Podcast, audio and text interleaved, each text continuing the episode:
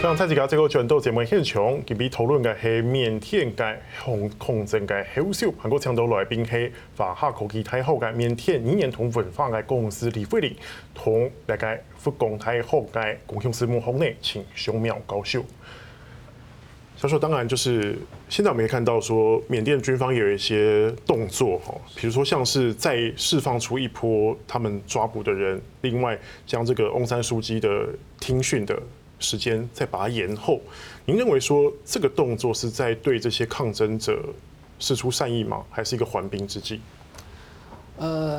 我我觉得在整个东南亚的政治，我们大家可以都可以看到一些权力分享的一些概念，不管是从制度的设计上面，或者说在实际政治的运作上面。那其实，在这一次也是啦，我就是说，在二月一号政变之前，其实我们也都可以看得出来，军方一直试图的想要跟翁山书记的政府去进行一些的谈判，但是当初翁山书记的政府基本上就就拒绝了后，把这个呃谈判的一个门关起来，所以后来军方他在忍无可忍的一个情况底下，所以他就决定发动了一个政。那这边发生到现在呢，我觉得翁山书记的一个角色会让军方觉得有一点点尴尬。怎么说呢？翁山书记基本上很多西方国家认为翁山书记基本上就是这个呃缅甸人权民主的一个一个代言人。哦，所以你可以看到，甚至连中国他他不愿意去谴责缅甸发生政变，但是他也要求缅甸可以尽快的释放翁山书记。哦，所以你可以看到，他从军方在这一波的呃翁山书记，包括一些的罪名，我们都觉得其实是有一点点荒谬的。哦，连这个无线电都可以拿拿出来当成他的一个罪名等等。那最近的这一波呢，基本上我不认为军方是事出善意啦，因为我觉得在现在双方都已经杀到这样的一个程度的时候，我觉得这个和谈的门基本上已经是关了起来了。那在和谈无望的情况底下，接着军方必须要去思考到底。翁山书记，你要怎么去处理？你是不是要把他一直关在这个里面呢？还是你要要用什么样的方式？那我觉得，呃，如果可以的话，事实上军方可以试图的把翁山书记释放出来。那如果你还愿意，如果你还要继续在在缅甸进行军军事执政的话，翁山书记留在国内对你的这个政权绝对是一个很大很大的威胁。哦，所以所以其实我觉得或许也可以考虑军方啦。我我当然。现在是在谈军方的一个处理的一个方式，在怎么样一个比较双方可以接受的？我觉得如果军方还是必须要执政，持续执政，在外来的影响力都没有办法把它拉下来的时候，其实军方或者也可以考虑是不是可以让翁山书记离开国内，好，那我觉得这样子或许也可以让呃两边稍微可以缓一缓。哦，这个是我我个人觉得啦，缅甸军方他似乎是可以考虑的一条路。那李老师你怎么看这件事情？关于这个呃翁山的这件事情，还有另外就是他不断的有在逐渐释放一些在抗争中被捕的人。其实我觉得他应该是有，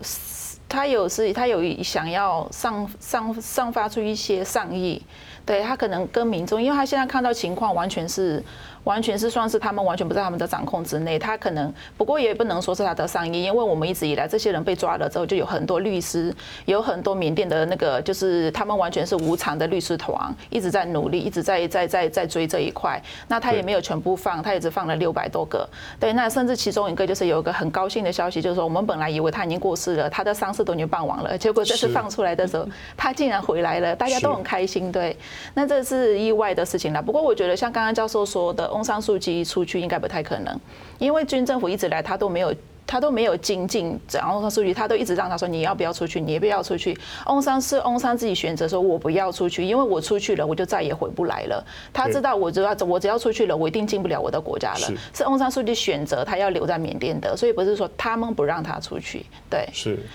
那现在事情发展到现在，其实我们看到说，呃，国际上已经有一些声音陆陆续续出来了，包包括像是欧美，除了对军方不断的有释出制裁之外，最近还要在听说还要制裁军方的两个企业嘛？那不晓得说，呃，像是李老师怎么看？你觉得像这样的制裁对于军方现在的动作来讲有效果吗？我觉得说你我我觉得说不能说没效，也不能说很有效，因为第一不能你说长期下来会不会有效，会有效，可是短期来讲会不会有效，不会有效。可是我觉得这一次跟因为以前五十年前他的制裁对军政府没有效，是因为人民根本不对这个军政府的企业他根本就没办法掌握。可是现在人民是一开始他们从一开始就开始二月初的时候，人民就把所有军政府的企业全部 PPI 全部列出来，列出来之后人民开始抵制。所以说，你这个如果说内外我们呼应的话，我不相信它会有个金，它会有个什么挖不完的金子，可挖不完的钱可以拿来花。我就是我觉得是有效的，长期来讲是有效的。可是短期时间之内，你说会不会有效？这个是是是是还是有有有限的。对。可是我们人民已经开始做一些很多应变，比如说我不要用你的东西，我不要你藏。它的企业出来之后，我们才发现，它从上从航空业啊、银行啊、医院啊，到最最最底层的那些，全部一把抓，然后连。啤酒啊，什么全部都一把抓，所以现在人民已经把他这些东西全部列出来，那我们就是抵制你。那也有很多家店家电，他们的电信业也是大家都不用嘛，对呀、再就是说，人民也是说我不要缴税，现在我所有的电费我也不要去缴，该缴人民的，该该缴给政府的所有钱我全部都往后缴，除非翁山书记政府上来，我会再给再缴再缴，因为我我不要把我的税金把我的钱缴出去，让你去买子弹来杀我们的人民。是，那陈教授你怎么看？制裁有效吗？呃，制裁哦，同样，我想我今天一直在扮演一个比较乌鸦的一个角色哦。基本上，我对制裁的效果其实也并不是那么的乐观啦。哦，当然就是说现在跟过去，刚刚李老师也提到，但是其实你可以看到，过去的一个制裁对于军方基本上也没有造成什么大的影响哦，反而影响的是一般的平民老百姓哦。你还是可以看到，时常在网络上就可以看到缅甸的高官他们过得相当奢华的一个生活。那我觉得另外一个比较。没有没有效果的一个原因在于说，现在的一个国际环境跟当初也不一样了。哦，就是说缅甸它已经不是当初被孤立起来了。就是说它在被孤立起来的时候，你都制裁无效的时候，当它今天跟周边国家关系又还不错的时候，你欧美的一个制裁，我想军方基本上也不会怕。所以我们可以看到军方他最近很大声的呛声，我觉得他基本上他也不怕欧美的一个制裁。那为什么呢？当然就是背后有一个中国的一个老大哥在嘛。我就是说，如果你军方就是说呃。欧美的一个制裁太太过的话，其实你反而真的会把缅甸往中国的方向去推。那这样的一个演变，我想绝对也不是欧美他们所乐见的。所以我觉得现在要思考，就是说，呃，怎么样可以利用一种外交斡旋的一个一个方式啦，就是说在。在制裁并不是那么有效的情况底下，现在我们是不是可以透过包括了像是东协的一个角色？我们看到东协这一次跟过去基本上也有一点点不一样了。在过去基本上东协一直认为这个是缅甸的内内政，哦，基本上他们不干预的。可是这一次呢，一开始二月一号发生之后，汶莱他这是今年的轮值主席国，很快就发表了一个声明，强调了民主，强调了人权。然后现在看到，包括新加坡，现新加坡现在是缅甸外资的第一大投资国，是，他也发表了愿意谴责哦。然后包括马来西亚，包括了印尼，哦，所以我们可以看到东协也开始慢慢的一些变化。那我们也希望现在这样的一种国际的压力，我就说除了制裁之外，我们还必须要加上一些外交斡旋的一些压力，看可不可以这样子可以比较有效的来去达到缅甸的一个民主。那现在联合国驻缅甸人道救援事务最高指挥人，他是说，哎，是不是联合国维和部队能够介入缅甸的局势，然后来做一个算是制裁动作也好，解除危机也好？老师，那你怎么看？呃，联合国如果要派出维和部队，当然首要的条件就是常任理事国要同意嘛。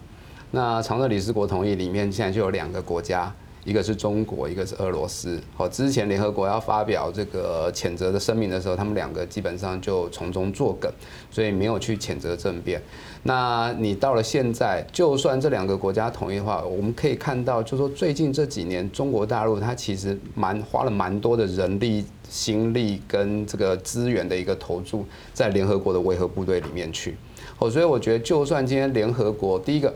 中国、俄罗斯会不会同意？今天就算他们同意之后，派了联合国的维和部队到了缅甸去，是不是真的有效，还是反而会有一个反效果？毕竟我们这几年也可以看到，联合国维和部队也在很多国家有一些负面的消息传出来。哦，所以我觉得那个可能会是比较后面的一些解决的一个方式。前面我们还是希望可以透过一些预防、外交预防、斡旋的一个方式。如果真的没有办法，我觉得我们才会再去思考联合国的维和部队是不是要进入到缅甸去。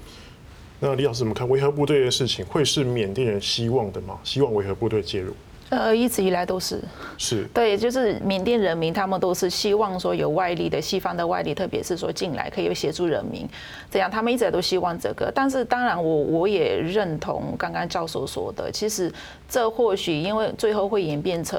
怎么样？对我们国家会不会是真的是有助的？这个东西是还后面还有很多东西需要再看。那可是以目前的阶段来讲，的确是缅甸人民都希望他们可以进来的。对，缅甸人民就是什么 R2P 嘛，你们说的那个嘛，对，叫 R2P，他们希望可以进来，或者是联合国可以进来支援我们。对。那这样的话，其实我们现在身在台湾后，有什么样的方式可以声援缅甸吗？或是支援缅甸？那李老师您怎么看呢？包括说，看我已经好几个礼拜有这样的活动，哎，每一场都有，每个礼拜每个礼拜都有。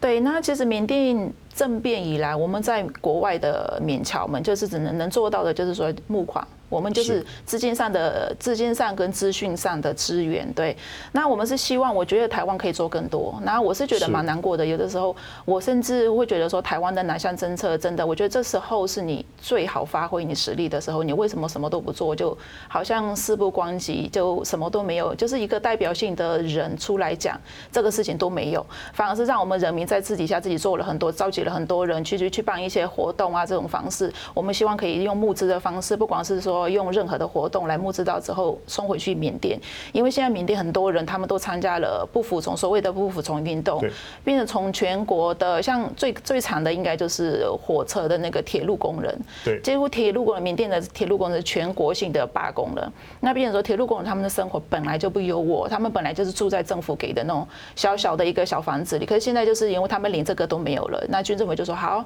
你要你要不服从运动，那你就不能住在这里。那基本上民众就是所有有的人民众就出来就帮他们出车啊、出资啊、帮他们搬家、安排这些东西。那所以缅甸目前来讲，我们国外的能做的就是资金上。那我觉得台湾政府可以做更多，就像你看可以看得到。我们的日本，日本又跟南南韩，他为缅甸做了很多事情，对，那可是相相对的台湾，我觉得台湾目前最少能够做得到的是照顾好我们在这里的这一群缅侨们。比如说我们的侨生，他去年毕业了，他今年将回去，这样的，他因为毕业了之后你只能再留一年，你就要得回去。那这些人，你你是不是应该先照顾好他？是不是说，因为现在缅甸的这种状况，或许我们已经参加了这个运动，我们的我们的一些资讯都已经回到母国了，那你这个是不是先要先照顾好他？对，是。好，今天谢谢两位老师。